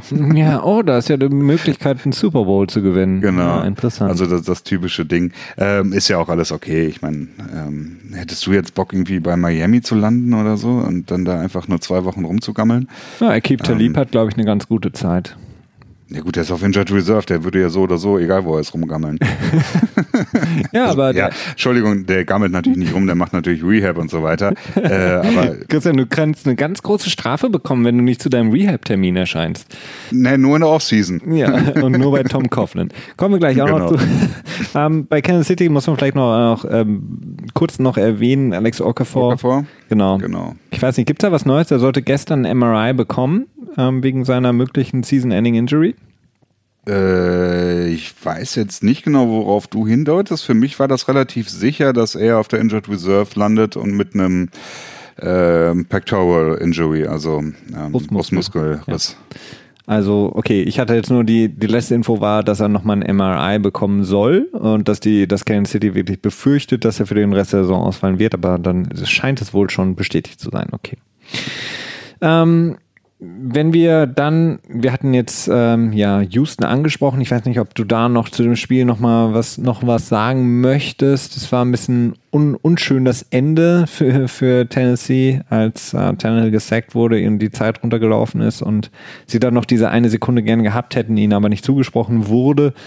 Ich weiß auch nicht, ob sie dann noch mal so ein Miami Miracle abgezogen hätten. Hätte natürlich sein können. Ne? Ich war es nicht auch letzte Saison Tannehill, der das gemacht hat? Mmh, war der nicht letzte Saison auf der Injured Reserve auch? Na, ich weiß es nicht. Nee, Matt Moore war schon, ist schon zwei Jahre her, ne? Ja. Ich weiß nicht. Auf äh, jeden Fall ähm, hatten Jake sie. Cutler drei Jahre? Oh Gott, oh Gott. Ich weiß es nicht mehr genau. Hatten sie keine Zeit mehr, um das zu machen. Ähm, bisschen, bisschen sehr, sehr skurril, diese Situation, aber okay. Ja, so ist es halt. Also Tennessee, ähm, auch wenn es ein schöner Lauf ist. Ähm, ja gut, auch für sie ist noch nicht vorbei, aber ich, ich, ich glaube nicht so richtig dran. Irgendwie, auch wenn ich das Team sehr sympathisch finde, ich weiß es nicht. Eigentlich hm, bin ich immer so ein halber Tennessee-Fan, aber irgendwie sind sie nicht überzeugend. Also fehlt so das Klatsch-Gehen. Hm.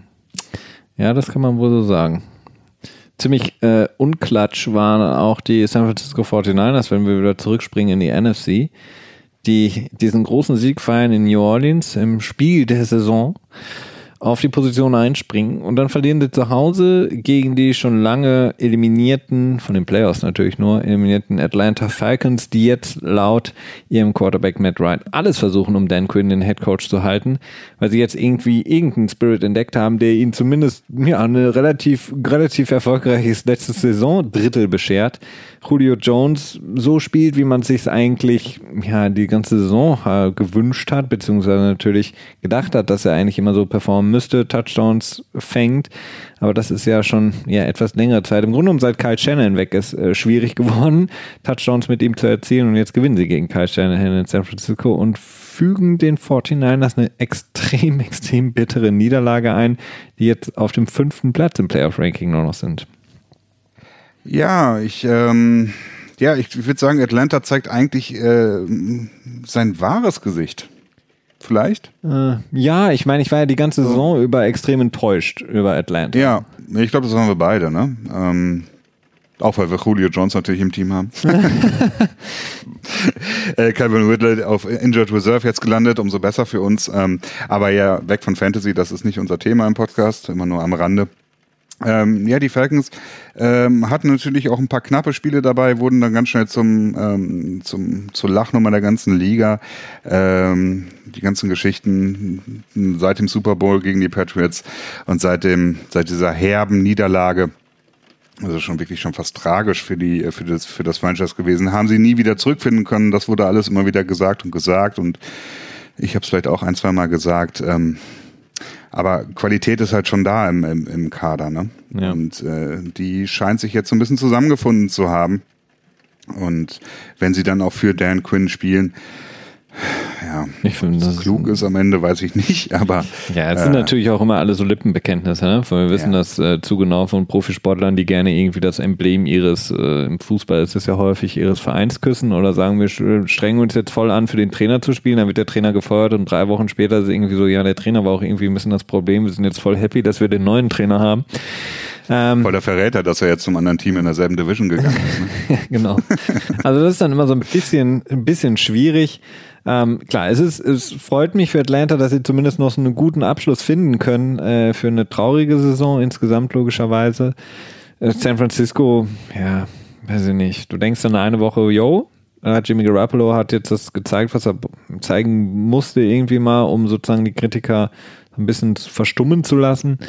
Und jetzt verlieren sie zu Hause äh, was natürlich jetzt nicht die Schuld nur von Jimmy Garoppolo, aber verlieren einfach zu Hause insgesamt einen, keinen guten Auftritt. Auch der Defense, die ja so stark war über die komplette Saison hin, dass sie da am Ende noch den, die Touchdown zulassen.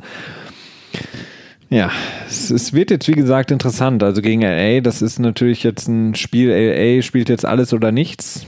Ich weiß nicht, was das bedeutet für LA, aber zumindest haben sie, müssen sie jetzt natürlich ähm, alles gewinnen, hoffen, dass Minnesota verliert und gegen den Rivalen aus der eigenen Division ihn vielleicht noch ein bisschen hm, das malig zu machen. Ja, wird, wird interessant sein, auf jeden Fall am Samstag, das späte Spiel, was den auch, das ist eigentlich auch schön, sich das dann Sonntagmorgens anzugucken mit dem Game Pass. Ne? Hm, hm. Ja, das ist tatsächlich ganz schön. Ähm, Wäre eigentlich, manchmal frage ich mich, ob ich mir mehr Timeslots wünschen würde für die Spiele oder weniger. Und ich bin mir da nie so ganz sicher, denn eigentlich finde ich schon deutlich schöner, Spiele live zu gucken. Mhm. Ähm, und eigentlich wäre so ein weiterer, so ein weiteres äh, Fenster schon auch praktisch, finde ich. Nehmen wir mal jetzt jeden Samstag, finden nochmal zwei Spiele statt. Oh nee, da kannst du ja gar nichts mehr unternehmen. Ja, die musst du dann ja nicht immer gucken. Also das ist, ähm, also ich würde es dann glaube ich schon so handhaben, dass ich dann halt Spiele, die ich, ähm, äh, die sehr spannend sind, dass ich mir die dann auch versuchen würde live anzuschauen. Aber wenn es dann halt so so Öselspiele sind, sag ich mal, dass du die dann auch einfach so behandeln würdest, als wenn die quasi Sonntag nebenbei laufen würden. Ne? Mhm. Ähm, ich glaube schon, dass ich es ganz cool finden würde. Ähm, bin aber doch sehr skeptisch, was, was überhaupt die Möglichkeit der NFL äh, da angeht, dass sie das überhaupt machen dürfen. Denn dieses ganze Anti-Kartell-Gedöns in den USA ja. wirklich nicht so ganz durch, ist sehr juristisch, sehr komplex, aber das ist wohl der Grund, warum die NFL äh, nur am Sonntag spielt und dann halt diese beiden Ausreißer mit Montagnacht und äh, Donnerstagnacht hat plus ähm, so ein paar Special-Tage im Jahr. Ich weiß es nicht. Diese, dieses unglaublich nervige Hochhalten des College Footballs ist halt einfach ein Problem. Ja. Ne? Das, dieser Samstag ist halt einfach mal reserviert und fair. Aber wenn der in fünf Jahren nicht mehr existiert, ne, dann ist das Fenster ja offen. Ja, das kann man nur hoffen für die ganzen armen College-Spieler. Ähm, kommen wir ähm, nochmal zum neuen Spitzenreiter in der NFC. Zwei Spieltage vor Schluss. Seattle gewinnt gegen Carolina. Kein wirklich überraschendes Spiel. Was sich aber da natürlich anschließt, ist, eine neue oder wieder mal aufkommende Neuigkeit zu Josh Gordon, Christian. Ja, äh, leider ist er bis auf weiteres gesperrt worden, mal wieder indefinitely, also sprich ähm, bis anders, äh, bis er quasi sein Reinstatement äh, beantragt. So ist dann dann der übliche Weg. Dabei ist sowohl für ähm, PEDs, also Performance Enhancing Drugs, sprich Doping, als auch für ähm, ver verbotene Drogen. Ja, vom, ja, also alles das, also was. Sprich Marihuana und alles, was anderes noch so, äh, was wir auch als, als äh, unerlaubte Substanzen kennen, ähm, ist für Josh Gordon natürlich eine ganz persönliche, traurige Geschichte. Ähm, ich glaube, das ist was, das, das immer ganz schnell vergessen wird, dass dann geguckt wird, was stellt er sich so an, so reich und äh, kann machen, was er will und so weiter. Aber er hat eine ganz, ganz, ganz, ganz ähm, schwere Zeit mit seiner, mit seiner Addiction umzugehen. Und ähm, äh, ich, ich bin mir nie so ganz sicher, ob, ob die NFL wirklich gut für ihn ist oder nicht. Ja, das ist eine große Frage. Man hatte so ein bisschen das Gefühl, als er jetzt zurückgekommen war, dass es vielleicht wirklich auf einen guten ähm, ja, irgendwie sich zum Besseren entwickeln könnte für Josh Gordon, dass er wirklich davon loskommt, denn wir erinnern uns, er hat selber mal ganz ähm, kritisch geäußert, dass er im Grunde genommen seit dem, seit der späten Highschool nicht mehr ein Spiel sozusagen drogenfrei absolviert hat. Äh, wie er sagt, er war im Grunde genommen immer high. Ähm, und diese Drogensucht, die dann eben natürlich auch verstärkt wird in der NFL mit dem Druck, der auf so einen Spieler dann einprasselt, ähm, die ähm, psychischen Probleme, die dann sich dann natürlich entwickeln. Du bist auf einmal eine Person des öffentlichen Lebens. Ähm, das, das ist extrem schwierig äh, für, einen, für ihn, so wie er das selber beschrieben hat. Das sind jetzt keine Mutmaßungen, sondern es gibt eine ähm, Dokumentation, die er erlaubt hat, da wird er begleitet bei seinem vorletzten Rehab-Aufenthalt, glaube ich, in Florida, mhm. äh, wo er das eben ganz offen anspricht, dass es eben, dass er damit nicht klarkam. Und wir erleben das ja ganz, ganz häufig in verschiedenen Ausprägungen von Profisportlern, sei es Depressionen oder andere ähm, psychische Erkrankungen, die nicht keinen Platz haben im Sport oder die einfach auch nicht gesehen werden wollen, vor allen Dingen natürlich nicht von Fans, die ähm, Spieler äh, zu Idolen ausrufen und vor allen Dingen eine psychische Erkrankung so stigmatisiert ist, dass man das im Grunde genommen nicht sehen möchte. Und Josh Gordon, ja, der dann zurückkommt, man hat das Gefühl, es könnte funktionieren, dann entlassen ihn die Patriots und man hat schon so das Gefühl, okay, warum haben sie ihn entlassen in ihrer Situation damals, als sie ja im Grunde genommen einfach Receiver brauchten, dringend vor allen Dingen ähm, jemanden wie Josh Gordon, der, wenn fit, einfach sehr, sehr gut ist. Und dann hat man das gedacht, okay, jetzt ist er in Seattle, dann scheint doch vielleicht alles okay zu sein. Und jetzt eben wieder diese Neuigkeit, die wahrscheinlich auch das Aus für ihn bedeutet, denn ich weiß nicht, wie oft die NFL ihm die Chance nochmal gibt. Auch, und da muss ich eben sagen, ähm, da hast du vollkommen recht, wahrscheinlich ist ein Leben ohne die NFL für Josh Gordon deutlich besser, ähm, wenn er sich vielleicht auf sich, seine Familie äh, konzentrieren kann, versuchen kann, mit seiner Sucht umzugehen, beziehungsweise sie vielleicht auch zu bekämpfen, ohne eben im Rampenlicht stehen zu müssen. Ja, was besser ist, da stellt sich natürlich auch immer die Frage, wie, wie er finanziell gerade aufgestellt ist. Mhm. Denn ähm, so ein Drogenkonsum kann auch durchaus sehr teuer sein. Ähm, vermute ich mal, habe ich gehört. ähm, insofern äh, kann es auch durchaus sein, dass er finanziell stark unter Druck steht und dann äh, ist die Sache natürlich auch sehr gefährlich, wenn er dann nicht ohne Probleme dann mal eine, irgendwie einen einen Rehab-Trip quasi sich ohne Probleme leisten kann oder dementsprechend vielleicht auch medizinisches Personal beschäftigen kann, das ihm dabei hilft. Ne? Ähm, insofern äh, dafür wäre natürlich dann die NFL weiterhin gut. Auf der anderen Seite rauszukommen aus dem Zirkus äh, stelle ich mir grundsätzlich schon als als förderlich für eine für eine für eine Heilungsaussicht ein. Absolut. Ich habe das äh, Gefühl, dass es bei ihm deutlich schlechter geworden ist in den in den Zeiten, in denen er dann in der NFL war ich weiß es nicht, also. Ich weiß nicht, wie er in der Zeit war. Er war irgendwie knapp zwei Jahre am Stück gesperrt, ne? Ja. Ich weiß nicht, wie es da war. Das, also ich habe die B-Probe dafür quasi nicht, die fehlt mir dann. Genau, ich habe halt eben nur sein, seine eigenen Aussagen, die er damals da getroffen hat, mhm. denen ich jetzt einfach mal Glauben schenken möchte. Ob das, ob das so der Fall ist, ich weiß es nicht. Wir haben noch eine andere Personalie, die wir auf jeden Fall besprechen können.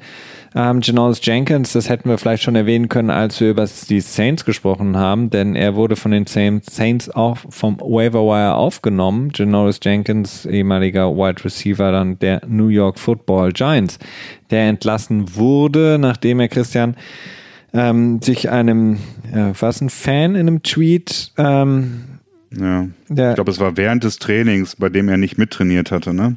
Ja. Und da hat er währenddessen ähm, ein nicht so schönes Slur-Wort, also ähm, ja, er hat ihn, er hat ihn ein, ähm, glaube ich, ein, ich weiß nicht, ob er körperlich, ähm, körperliche nee, Behinderung, geistig. geistige Behinderung hatte, der Fan. Ähm, und General Jenkins hat ihn dann eben dahingehend beleidigt und wurde daraufhin dann von den Giants entlassen, äh, durchs Waiver Wire dann eben bei den Saints jetzt aufgenommen worden. Ja, ist dann, das sind dann immer wieder die Momente, wo, wo ich mich dann auch automatisch frage, auch wenn es vielleicht nicht ähm, der beste Zeitpunkt dafür ist, ähm, Gibt es irgendwo eine, eine, eine Liste in der NFL, die aushängt, was man machen darf und was nicht, bevor man gecuttet wird? Und da wird dann irgendwie unterschieden, äh, rassistisch sein ist nicht so schlimm wie gegenüber bla und so und so und so. Aber das äh, haben wir auch schon oft noch drüber gesprochen. Die, naja, die unterschiedlichen Maßregeln, die, die Maßstäbe, die ange, angelegt werden. Ne? Und das ist immer so ein bisschen, ähm, ja. Ja, das ist, das ist im Grunde genommen das, das große Problem. Wobei, es ist natürlich auch, bei, bei Jenkins lag es jetzt nicht ausschließlich an dieser Äußerung, dass er gecuttet wurde. Denn ähm, nee. Daniel Jones wäre nach dieser Bemerkung wahrscheinlich nicht rausgeschmissen worden. Nee, definitiv nicht. Also das ist, ähm, also es gibt da, es gibt da verschiedene Stufen, was, was nicht geht und was geht. Also das Problem ist eigentlich dürften all diese Sachen nicht gehen äh, jemand so zu beleidigen, wie John, Jonas Jenkins das gemacht hat, darf nicht sein, genauso wie andere Sachen nicht sein dürfen. Aber man sieht einfach, ähm, wie verschiedene Maßstäbe aufgemacht werden und vor allen Dingen auch, die dann an Spieler anders angelegt werden, je nachdem, welcher Spieler das dann ist. Ähm, denn keine Ahnung, Na, also das ist, ist ja immer so dieses, dieses Gerede, wir, wir wollen ähm, im Grunde genommen aus Sport frei halten von all diesen Sachen. Wir wollen ähm, nichts mit der Politik zu tun haben. Sport ist nicht politisch, was natürlich der größte. Sport ist der Raum, bei dem alle Menschen zusammenkommen. Genau, und das ist ja der, der größte Bullshit überhaupt, denn Sport ist immer politisch, war schon immer politisch, wird schon auch immer politisch sein und zwar in einem extremen Maße. Ähm, man möchte es nur nicht wahrhaben. Und beispielsweise, wenn man sich jetzt das Army-Navy-Game anschaut am vergangenen Wochenende und den ähm, White Power-Zeichen, die gezeigt wurden im Fernsehen von ähm, Angehörigen Fuck? von, äh, hast du nicht mitbekommen? Nee. Ähm, Army, Army Navy Game ist ja quasi immer das Spiel, im Grunde genommen das, wenn man so will, das politischste aller Footballspiele, was äh, in Amerika. Drei Fingersymbol oder was haben die Genau, gezeigt? was immer in Amerika vorkommt. Ähm, Das habe ich übrigens auch mal in einem, bei, bei einem Zuschauer, der bei, weiß nicht, Markus Lanz oder mein Bitte Illner oder so saß, da hat das auch mal jemand einer gemacht. Auf jeden Fall ähm, dieses Army Navy Game extrem politisch, weil eben extrem patriotisch aufgeladen. Nicht nur der Präsident, der da gerne mal vorbeischaut, sondern eben Army gegen Navy. Ähm, Millionen von Menschen schauen das. Das äh, Stadion in Philadelphia war natürlich proppevoll. Die ganzen Angehörigen beider Seiten sind vor Ort, Kadetten etc. pp. In, in diesem Fall war es eben so, dass während der Übertragung von CBS ähm, hinter dem Kamera, äh, hinter dem Reporter, der berichtet hat, sich eben, ich glaube, es waren heißen Kadetten dann in dem Fall, äh, wobei ich nicht weiß, wie die heißen von der. Opel? Hä? Opel? ja. Ich weiß jetzt nicht, wie die von, halt von der Navy heißen. Ähm, auf jeden Fall ähm, irgendwie so Shipman, Anwärter. Shipman oder irgendwie so ein Kram. Auf jeden Fall haben die sich äh, ins Bild gestellt und haben dann eben dieses äh, White Power Zeichen gezeigt, eben dieses Finger, die nach unten zeigen und ein W symbolisieren, ähm, die ähm, ja, Zeigefinger und Daumen, die das P ausdrücken. Ähm, und das interessiert kaum jemanden. Das Lustige ist, oder das Traurige ist eigentlich, wenn man danach sucht jetzt im Nachhinein, findest du kaum Berichte darüber, außer ähm, dass dann Army und Navy sich das Ganze anschauen wollen. Aber du findest tausend Berichte über das Spiel, wie das Spiel gelaufen ist. Kein interessiertes dass da Angehörige des Militärs dieses Zeichen gezeigt haben. Aber wenn beispielsweise, was ich ja vor ein paar Wochen mal gesagt hatte, ähm, Highschool-Spieler in Detroit sich während der Nationalhymne hinknien, werden sie von den Fans beworfen, ähm, rassistisch beleidigt, plus auch verletzt teilweise. Und das andere ist jetzt ähm, schon wieder völlig egal und keinen interessiert. Das ist so dieses, ähm, dieses, ähm, ja, perfide eigentlich, ne? Also, dass man immer sagt, so, wir wollen den Sport raushalten, Sport hat nichts damit zu tun, Colin Kaepernick etc. pp, bitte lasst das, wir wollen hier keine Politik. Aber dann sind eben solche Sachen völlig in Ordnung. Und ähm, beziehungsweise solche Sachen äh, werden dann unter den Teppich gekehrt und vor allen Dingen ja auch das ganze Army-Navy-Game ist sowas von aufgeblasen, was Politik angeht. Äh, Das ist sehr, sehr, sehr, sehr Ja. traurig. Das ist halt ähm, extrem viel Propaganda, ne? Ja. Die militärischer betrieben wird. Aber jetzt auch am Wochenende wieder so einen krassen Army- oder Navy-Militärwerbespot gesehen, der irgendwie State of the Art mit, mit ähm, Computer animiert war und so richtig auf Gamer abgezielt war, auf junge Menschen, wo ich mir dachte, so, ah, das ist echt schon ganz schön pervers. ist nicht zu vergleichen, wenn du mal einen Pizzakarton hier in Deutschland bekommst, wo die Bundeswehr sagt, hey, willst du nicht mitmachen bei uns? Das ist ein ganz anderes Level da. Pizzakarton, auf dem die Bundeswehr fragt, ob du mitmachen willst? Ja, Bei was? die Bei machen- Pizzabacken oder was? ja, beim Pizzabacken. Werde genau. jetzt Pizzabäcker bei der Armee. so ungefähr. äh, nee, ja, Ich hätte schon, gern einmal die ähm, Pizzatarnkappe. Ja, nee, das ist ähm, sehr, sehr unangenehm und ähm, ja, was Politik und Sport angeht, ich meine, ne, 1936 Olympische Spiele, spätestens seit dem Moment sollte allen Menschen klar sein, dass, äh, dass der Sport sich nicht aussuchen kann, nicht politisch zu sein. Denn äh, der Sport kann es zwar wollen, aber das heißt noch lange nicht, dass er nicht gleichzeitig instrumentalisiert wird. Gucken wir ins IOC rein, äh, gucken wir viele Schach rein, gucken wir, egal wo du hinschaust, du hast immer, Sport wird immer instrumentalisiert von Politik, Politikerseite Absolut, definitiv. von der politischen Seite. Wenn es dann aber andere Menschen versuchen, quasi dieselbe Pl- Plattform zu benutzen, die die Politik quasi schon benutzt, dann wird gesagt, nee, im, im Sport ist kein Platz für die Politik und das ist einfach ähm, heuchlerisch, denn ähm, Ja, und vor allen, Ja. Dingen, und vor allen Dingen ist es ja auch, das, das, das Schlimme dabei ist ja auch, dass die im Umkehrschluss die Berichterstattung auf einmal auch das Gleiche macht. Denn auch da äh, wird sagen, sagt niemand, ähm, oder versucht jeder das Thema Politik quasi aus dem Sport rauszunehmen. Wenn du dir anschaust, die Leute, die über, sagen wir jetzt mal, Football berichten. Es gibt 300.000, 300.000, selbst in Deutschland, Football-Experten.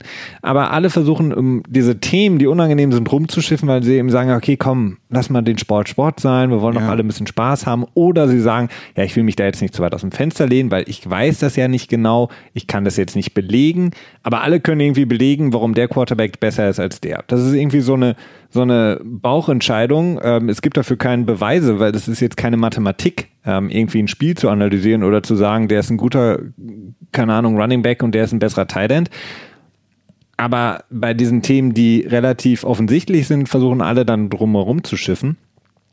Und ich meine, Deadspin ist ja ein gutes Beispiel in Amerika, die geschlossen wurden, weil ähm, wir wollen nicht so politisch sein. Ähm, äh, sind alles so Sachen, äh, beziehungsweise wir wollen in einer gewissen Richtung politisch sein. Oder wir wollen eben gewissen, in gewissen Bereichen mehr oder weniger Politik sehen. Und das ist halt einfach ein großes Problem. Ähm, dass halt auch die, die Sportberichterstattung da mehr und mehr hingeht, dass sie sagen, ach ja, damit wir die Rechte behalten oder damit wir weiterhin darüber reden dürfen, sollten wir jetzt nicht zu viel sagen, was jetzt vielleicht irgendwie bei jemandem falsch ankommt.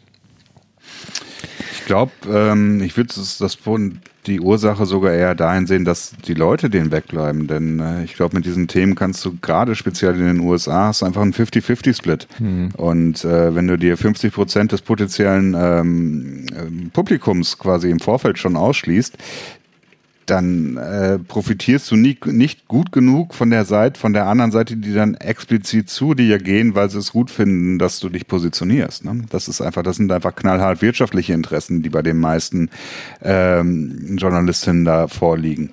Ja. Und ähm, ja, es ist, es ist traurig einfach, weil es einfach schade ist, weil einfach so viel weggeschnitten wird, was wichtig wäre und was ja auch interessant ist, worüber berichtet werden muss, worüber man sprechen muss. Und ähm, ja. Christian, wir haben aber noch zwei Sportthemen, die ich gerne mit dir besprechen würde, zumindest von meiner Seite. Und zwar einmal ähm, ein Bericht der, oder beziehungsweise die NFLPA, die Spielergewerkschaft, die ähm, jetzt gesagt hat, veröffentlicht hat, dass in der letzten Zeit, ich weiß gar nicht um welche Zeit, in den letzten zwei Jahren ging es, glaube ich, der Zeitraum, wurden 25 Prozent aller Anschuldigungen, die quasi vorgetragen wurden gegenüber Vereinen, ähm, gegen die Jacksonville Jaguars vorgetragen wurden. Also 25 Prozent der Grievances, die so genannt werden, wurden gegen die Jacksonville Jaguars angeführt, wenn man so möchte. Wir könnten es, sagen wir es mal, nennen wir es mal Anklagen von Spielern schrägstrich. Ja, ich glaube, ich, glaub, ich würde es eher Schlichtungsverfahren nennen. Ja, aber im Vorfeld muss es ja quasi einen Spieler oder die Spielergewerkschaft geben, die anklagt. Ne? Und dann wird quasi ein Schlichtungsverfahren eingeleitet. Ja. Aber auf jeden Fall ja ein deutliches Zeichen dafür, dass offensichtlich es schwierig ist in Jacksonville. Wir hatten das heute schon ein, zwei Mal schon mal angeteasert. Und ähm, da wurde dann auch so ein bisschen so der Fokus dahingelegt, dass gesagt wurde, okay, für alle Spieler, ähm, die vielleicht mal überlegen, in Jacksonville zu unterschreiben, überlegt es euch. Denn die Gangart da ist sehr, sehr hart. Und wir haben ja viele komische Fälle gesehen auch, die wir uns nicht so wirklich erklären konnten. Wir hatten äh, Tamon Smith zum Beispiel und auch andere, jetzt natürlich auch Jalen Ramsey, der gesagt hat, oh ja, da will ich raus. Dann Dante Fowler, der gesagt hat, äh, Janis Ngakwe, also alles ähm, immer wieder Themen, die wir gehört haben, beziehungsweise Spieler, die sich so ein bisschen auch ähm, öffentlich dazu geäußert haben, dass die Gangart vor allen Dingen unter dem ja schon sehr, sehr in die Jahre gekommenen alten Tom Coughlin extrem hart sei, dass verpasste Meetings, verpasste ähm, ja, Treatments, wenn Spieler verletzt wurden, direkt in Strafen umgemünzt wurden. Ja gut, ich meine, verpasste Meetings, ähm, das ist jetzt, glaube ich, gar nicht mal so unüblich, dass es dafür Strafen gibt. Ähm, vielleicht ist es ein bisschen veraltet. Äh, da will ich, glaube ich, gar nicht drüber streiten. Aber grundsätzlich, äh, das Problem, das jetzt auch entschieden wurde, war, dass äh, es war Dante Fowler, oder? Mm. Der hat sich doch selber geoutet. Es kann sein, ja.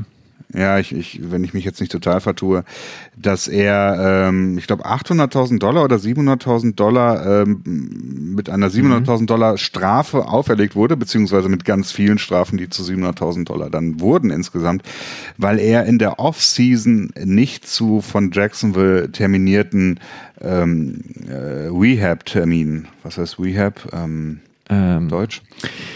Ah, ich hätte jetzt Reha. Reha, genau. Ich wollte genau. erst wieder Eingliederung sagen, aber das ist was anderes. ja. Aber Reha ist doch bestimmt auch eine Abkürzung für Rehabilitierung, oder? Rehabilitation. Nee, Rehab. Äh, ja, so, ja. Keine Ahnung. Ja, wo ja. Wir, Scheißegal, ja, wir nennen es Reha, weil es alle Reha nennen. genau. Ähm, ja, dazu ist er zu mehreren Terminen in der Offseason nicht bei Jacksonville erschienen. Jacksonville hat dann gesagt, so, okay, dann äh, stellen wir die Strafzettel aus. Das geht so nicht, ne? Wir, wenn wir das sagen, dann muss das machen. Ähm, er hat sich dagegen gewehrt, wie so viele andere andere Spieler auch, wie du gerade schon gesagt hast. Die NFLPA hat für ihre Spieler gekämpft und gewonnen und äh, gleichzeitig Jacksonville noch einen ordentlichen Seitenhieb ähm, mitgegeben. Also ich, das kann man nicht äh, wirklich unterschwellig nennen. Das war schon eine sehr offensichtliche ähm, ja, Diss. Ähm, ja. Also und auch meines Erachtens völlig zu Recht. Und ich äh, würde mich auch nicht wundern, wenn äh, die Zeit von Tom Coughlin dort jetzt auch abgelaufen ist mit ganz vielen anderen im Front Office dort, denn äh, das ist ja schon mehrfach angedeutet worden dass ähm, der Besitzer Kahn dort durchgreifen will. Das ist immer mal wieder durchgesteckt worden von irgendwelchen Medien, ähm, Nuggetsuchern. ja. Also äh, ja, da wird sich einiges tun und äh, es ist ja auch nicht so, als wenn bei Jacksonville sich nicht einiges tun müsste, denn da gibt's ja auch noch so einige Baustellen mit Nick Foles, der weggetradet werden könnte, quasi äh, mit Aufpreis äh, oder vielleicht doch weiter und ja. Ja, das Jacksonville hat aufregende Zeiten. Ja, Frank Reich in Indianapolis sucht noch Abnehmer. Ähm, äh, beziehungsweise es wäre vielleicht ein guter Empfänger. Das habe ich tatsächlich eben auch gedacht, ja. als wir darüber geredet haben, dass äh, Nick Foles tatsächlich eine gute Option sein könnte für, äh, für Indy, denn sie haben ja auch so mega viel Cap Space, ne, genau. den sie auch irgendwie loswerden müssen. Ich bin mir ziemlich sicher, dass sie ihre 89 Prozent noch nicht erreicht haben. Das heißt, sie werden so oder so Geld ausgeben müssen, sonst geht's gratis irgendwie weg. Ja. Äh, insofern. Ich biete mich auch noch an als Panther. Achso, ich dachte als Abnehmer von Nick Ford. Nee, als Abnehmer mir, für ganz kannst, viel Cap. Kannst du mir ein bisschen Geld leihen, wollte ich dann gerade noch hinterher schieben. Also ich nehme ganz viel Cap gerne, Frank. Kein Problem. Ähm, ja, aber klar, ähm, Shad Khan muss durchgreifen, um den Hardliner äh, rauszuschmeißen, Tom Kaufman, dessen Zeit und vor allen Dingen. Ja, vielleicht ist er ja auch selber. Also. Ja, aber es, es Vielleicht wirkt, fordert er das ja. Es wirkt so, als wäre Tom Coughlin, der lässt sich, glaube ich, nichts mehr sagen in seinem Stadium, auch nicht von dem Besitzer. Ich glaube, Tom Coughlin, seine Zeit, seine Art. Seinem Stadium, das hört sich so an, als wenn äh, Endstadium. ja, aber seine Zeit ist einfach abgelaufen. Die Art ja. und Weise, so kannst du halt einfach ähm, das hat früher mal funktioniert. Ähm, früher konnte es aber auch noch ein Unternehmen so führen. Das funktioniert heutzutage halt einfach nicht mehr, weil wir es besser wissen, wie es geht. Und Tom Coughlins Zeit ist halt abgelaufen. Seine, dieser ewige äh, Witz mit ähm, Tom Coughlins Uhrzeit und wir stellen die Uhren alle fünf Minuten vor, damit wir auch ja nicht drei Minuten zu spät kommen. Keine Ahnung. Das ist irgendwie, weil klar, du hast, hast recht, Spieler können gefeind werden, wenn sie was verpassen, aber man weiß es von anderen Teams, dass sie dann nicht sofort eben den Scheck in den Briefkasten schmeißen, der, beziehungsweise die Mahnung in den Briefkasten schmeißen, sondern erstmal sagen so, hey, du warst jetzt spät, das wollen wir nicht, sondern dass die Spieler gefeind werden, also bestraft werden, wenn das mehrfach passiert. Aber man hat den Eindruck, dass es in Jacksonville wirklich so gang und gäbe ist, oh, der war nicht da, schreibt man sofort den Brief. Und ähm, die Spieler sich ja auch vor allen Dingen darüber beschwert haben, dass sie nicht persönlich angesprochen wurden, sondern dass quasi auf einmal die Forderung im Briefkasten war, hier, du schuldest uns jetzt noch übrigens 60.000 Dollar. Ähm, das ist halt, ja, sehr, sehr unschön und ähm, da macht die NFLPA auf jeden Fall richtig äh, Dampf, indem die eben sagt, okay, für alle Spieler, die ähm, vielleicht irgendwie ein Angebot bekommen sollten in der Offseason von Jacksonville, wenn das Management so da noch zu Hause ist, überlegt es euch.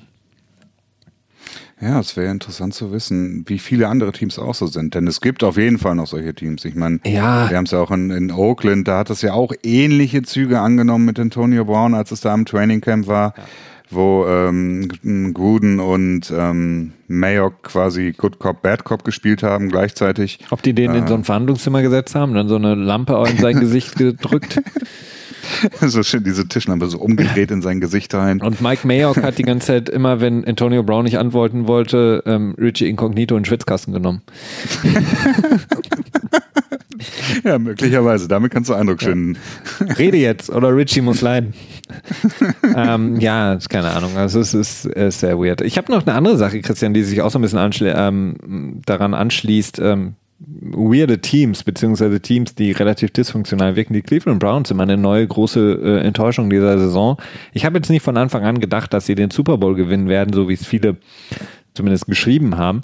Aber dass sie dann doch jetzt so dermaßen untergehen, verlieren. Jetzt ist es natürlich die Saison sowieso schon gelaufen, aber vor allen Dingen, dass es jetzt auch weiter und weiter untergeht. Wir haben Odell Beckham gehört, der sich ähm, nicht richtig behandelt äh, mhm. zurechtgefühlt hat, weil eben seine Verletzung ähm, nicht erkannt wurde, beziehungsweise nicht behandelt werden wollte, richtig zumindest.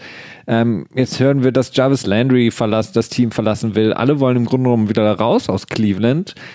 Ähm, jetzt sitzt das Team da, hat für 2020 jetzt zwar nicht unbedingt super wenig Cap Space, aber es ist jetzt auch nicht mehr so, dass, dass sie so dastehen wie für noch vor einiger Zeit. Haben viele Spieler für viel Geld unter Vertrag genommen, nicht zuletzt die beiden äh, Beckham und Landry, aber auch Oliver Vernon etc., Richardson. Also ich weiß nicht, wie, was ich von den Browns jetzt halten soll. Also die haben im Grunde genommen diese Ausgangsposition, die sie hatten, die wirklich ja einmalig war fast, vielleicht schon so schnell wieder verspielt innerhalb einer Saison. Möglich ist es. Möglich ist es. Allerdings ähm, ist meines Erachtens auch noch einiges zu retten, wenn Cleveland den Weg geht und sich äh, neue, neuen Trainer sucht. Ne? Mhm. Denn Freddy Kitchens wirkt auf mich massivst überfordert. Denn innerhalb von zwei oder drei Wochen hat er sowohl auf der einen Seite äh, ersten Wortgefecht mit, mit Beckham quasi gehabt, ne? Die haben sich irgendwie ziemlich öffentlich an der Seitenlinie gestritten.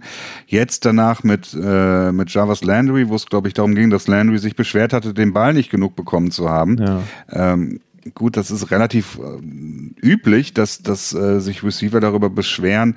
Ähm, es zeugt für mich auf jeden Fall nicht davon, dass Kitchens einen, einen guten Job dort macht. Ich meine, das habe ich jetzt auch schon naja, ich glaube, die Trommel trommel ich schon seit, äh, Länger seit Zeit. anderthalb Monaten, ja. ähm, dass da massiv underperformed wird. Dazu kommt Baker Mayfield, der ja, die, die guten Eindrücke, die er im letzten Jahr hinterlassen hat, jetzt alle so nach und nach immer mehr zerstört. Ähm, darüber hinaus jetzt abgesehen davon, dass er ziemlich duschig zu sein scheint, wie es äh, im Amerikanischen heißt. Ähm, ja, ich glaube nicht, dass das, das Schiff äh, schon den Eisberg gerammt hat. Aber sie sollten jetzt mal so langsam anfangen, einen Captain einzustellen, der auf die Idee kommt, das Ruder rumzureißen. Und ähm, da weiß ich nicht, ob die Haslams da für zum einen bereit sind, ob sie nicht noch sagen, okay, wir wollen Kitchens noch ein Jahr geben. Das wäre meines Erachtens ein großer Fehler. Und auf der anderen Seite weiß ich nicht, ob sie in der Lage sind, einen guten Coach ähm, quasi zu, zu finden. Äh, denn, tja, ja. Bewiesen haben sie sich in der Vergangenheit noch nicht wirklich. Das haben sie absolut nicht bewiesen. Und dann haben sie auch noch. Obwohl sie damals mit, mit Sashi Brown ja einen durchaus innovativen Weg gegangen sind und dann aber voll zurückgeschreckt sind, ne? nachdem es angefangen hat, so langsam zu funktionieren. aber genau das, was Sashi Brown so ein bisschen aufgebaut hat und ja auch belächelt wurde, ähm, naja, das können sie einfach nicht ummünzen. Ne? Also sie haben halt nicht mehr allzu viel Zeit. Also wie gesagt, Cap Space ist natürlich durch die Verpflichtung jetzt runtergegangen. Es ist jetzt nicht wenig, auf keinen Fall. Sie haben immer noch viel für es auch im nächsten Jahr. Aber sie haben ja auch noch ein paar Spieler, die demnächst dann auch Verträge wollen. Beispielsweise natürlich auch ähm, Miles Garrett etc. Also ja, ich weiß es nicht. Also sie müssen jetzt schon mal anfangen und vor allen Dingen kann es halt auch nicht so sein, dass du irgendwie im Grunde genommen jede Woche einen neuen Spieler hast, der sagt, Hilfe, Hilfe, holt mich hier raus. Also keine Ahnung, wie viel ähm, Schuhe oder Beckham Tom Brady noch schenken möchte, dass er den vielleicht irgendwann da rausholt. Ähm, das wirkt schon extrem schwierig. Und das Lustige ist ja immer, da muss ich immer wieder dran denken. Freddy Kitchens, der vor der Saison gesagt hat, hier weht jetzt ein anderer Wind. Jeder, der interner ähm, rausgibt, wird sofort von mir gefeuert, als es eben diese ganzen Fragen ging mit Hugh Jackson und ähm, Freddy Kitchen. Ähm, Kitchens ist eher, da gab es ja diese Problematiken, dass viel zu viel geleakt wurde und da hat er gesagt, alles, was jetzt von innen geleakt wird, wird sofort von mir rausgeschmissen. Und jetzt stehen die Spieler schon öffentlich da und sagen, ich möchte gerne raus hier. Ähm, bis jetzt hat sich Freddy Kitchens aber noch nicht getraut, äh, oder Beckham und Jarvis Landy wirklich rauszuschmeißen. Was natürlich ja, auch. Ich glaube, da ging es aber auch eher um, um, um Coaching-Staff, ne? um, um das billige Personal. Ja, wahrscheinlich. Das äh, nicht das schöne Tafelservice. Ja, nee, also ich bin gespannt, äh, wie sich das in, in Cleveland entwickelt. Ähm, ich wäre schockiert, wenn er nicht gefeuert wird, aber vielleicht auch nicht wirklich verwundert, wenn. Doch, nicht? Ja. Das ist richtig. Das ist alles. Äh, ja, keine Ahnung. Ähm, Cleveland ist, ja, haben den haben die falsche Weich gestellt. Oh Gott, die ist spät. Ist es so spät? Ja, wir haben noch eine kurze News, die kommt gerade rein, Christian. Die Giants haben ihren End Evan Ingram auf die IR gesetzt, nachdem er schon die letzten Spiele verpasst hat mit einer Fußverletzung. Das ist jetzt nicht das äh, größte, äh, spektakulärste und Breaking News-mäßige, was wir haben. Aber, unser Fantasy-Team. Aber, es, aber genau. wir haben noch Hunter Henry. Ja, wir haben, wir haben alles, was wir uns nur wünschen können. Njoku ist auch so eine Geschichte für Kitchens, ne? Haben wir auch bei uns im Fantasy-Team. äh, ein, ein, Spiel hat er gespielt, aber dann relativ wenig. Ich glaube, nur zwei Catches oder so ja, gehabt. Und danach ist er schon äh, inactive gewesen wieder, ne? Ähm, aber gesund, glaube ich, oder? Äh, nee, er war auch verletzt nachdem er wieder aktiviert wurde von der Injured Reserve? Oder? Ich glaube, er hat sich nochmal verletzt, aber das äh, da bin ja, ich mir auch nicht, nicht ganz mitbekommen. Bin aber ja. ganz sicher. Christian, ich habe noch ähm, zum Abschluss ähm, ganz kurz für dich, ohne großartig ähm, rum ähm, zu reden. Ich möchte einfach nur von dir wissen, wer gewinnt. Ich habe mir noch mal drei Spiele rausgesucht, die jetzt am kommenden Samstag anspielen. Natürlich interessante Spiele für die also das weitere ja, Vorgehen, was die das Playoff-Picture angeht. Bills bei den Patriots, wer gewinnt? Ähm, Patriots. Cowboys, Eagles? Was hast du? Achso, nee, ich sag nichts. Ne, musst du aber. Okay. Äh, ich sage, die Bills gewinnen das Spiel. Okay. Ich glaube da an den Upset. Äh, auch wenn es ja kein riesiger Upset wäre, aber es ist schon. Oh, Patriots mit minus 6,5. Ja. Hm. Cowboys, Eagles? Äh, ich glaube, die Cowboys gewinnen das, die Eagles, ähm, auch wenn sie vielleicht das, das verdientere Team sind. Ähm, äh, ja, doch, ich, ich bin, bin bei den, äh, bei den Dackigen Prescotts. Ich auch, auch wenn es in Philly ist, aber das, was ich von äh, Philadelphia gesehen habe, überzeugt mich einfach nicht. Ja. Und dann habe ich noch die Packers und Vikings, zwei Playoff-Teams, äh, die so ein bisschen unter ferner Liefen laufen, weil sie nicht so groß auffallen aber natürlich kein uninteressantes Spiel. Wir hatten es angesprochen, die ersten drei Teams mit 11 zu 3, unter anderem die Packers und die Vikings, die natürlich auch ähm, noch nicht ganz hundertprozentig gerettet sind von allen äh, wovon? Also ähm, safe im Playoff ja, genau. oder was? Also sie könnten jetzt, wenn sie verlieren, dann, und wir hatten es angesprochen, LA gewinnt durch, dann ähm, wäre LA drin. Das ist jetzt nicht sehr wahrscheinlich, aber nicht so. Ja, da hatte ich eben kurz abgeschaltet und wusste nicht, warum du auf einmal von LA redest. Gut, jetzt weiß ich's. Ähm, ich glaube, dass Minnesota das Spiel gewinnen wird, denn äh, Green Bay ist für mich sowas von, von unüberzeugend in dieser Saison. Und ähm, Minnesota ist jetzt vielleicht auch nicht viel überzeugender, aber äh, sie spielen zu Hause. Also insofern gebe ich da ihnen den, ähm, den, den kleinen Vorsprung. Ich gebe auch Minnesota da den Vorsprung, glaube, dass äh, Kirk Cousins endlich mal ein wichtiges sozusagen Night Game gewinnt. Das, was er in seiner Karriere noch nie wirklich geschafft hat. Ähm, Primetime-Spiel, ESPN Monday Night, sollte er mal gewinnen gegen Green Bay. Das war's von uns, Christian. Das war eine lange Folge, die wir heute gemacht haben. Viel war zu besprechen. Auf jeden Fall. Auf jeden Fall spät angefangen und äh, lange aufgenommen. Das ist ähm, ja. gutes Rezept. Auf jeden Fall ein Rezept, was hoffentlich euch allen gefallen hat. Wir wünschen euch ein wunderschönes Wochenende mit Samstag, Sonntag und Montag Football. Wir hören uns dann am kommenden Dienstag wieder. Macht's gut. Bis dann. Ciao, ciao.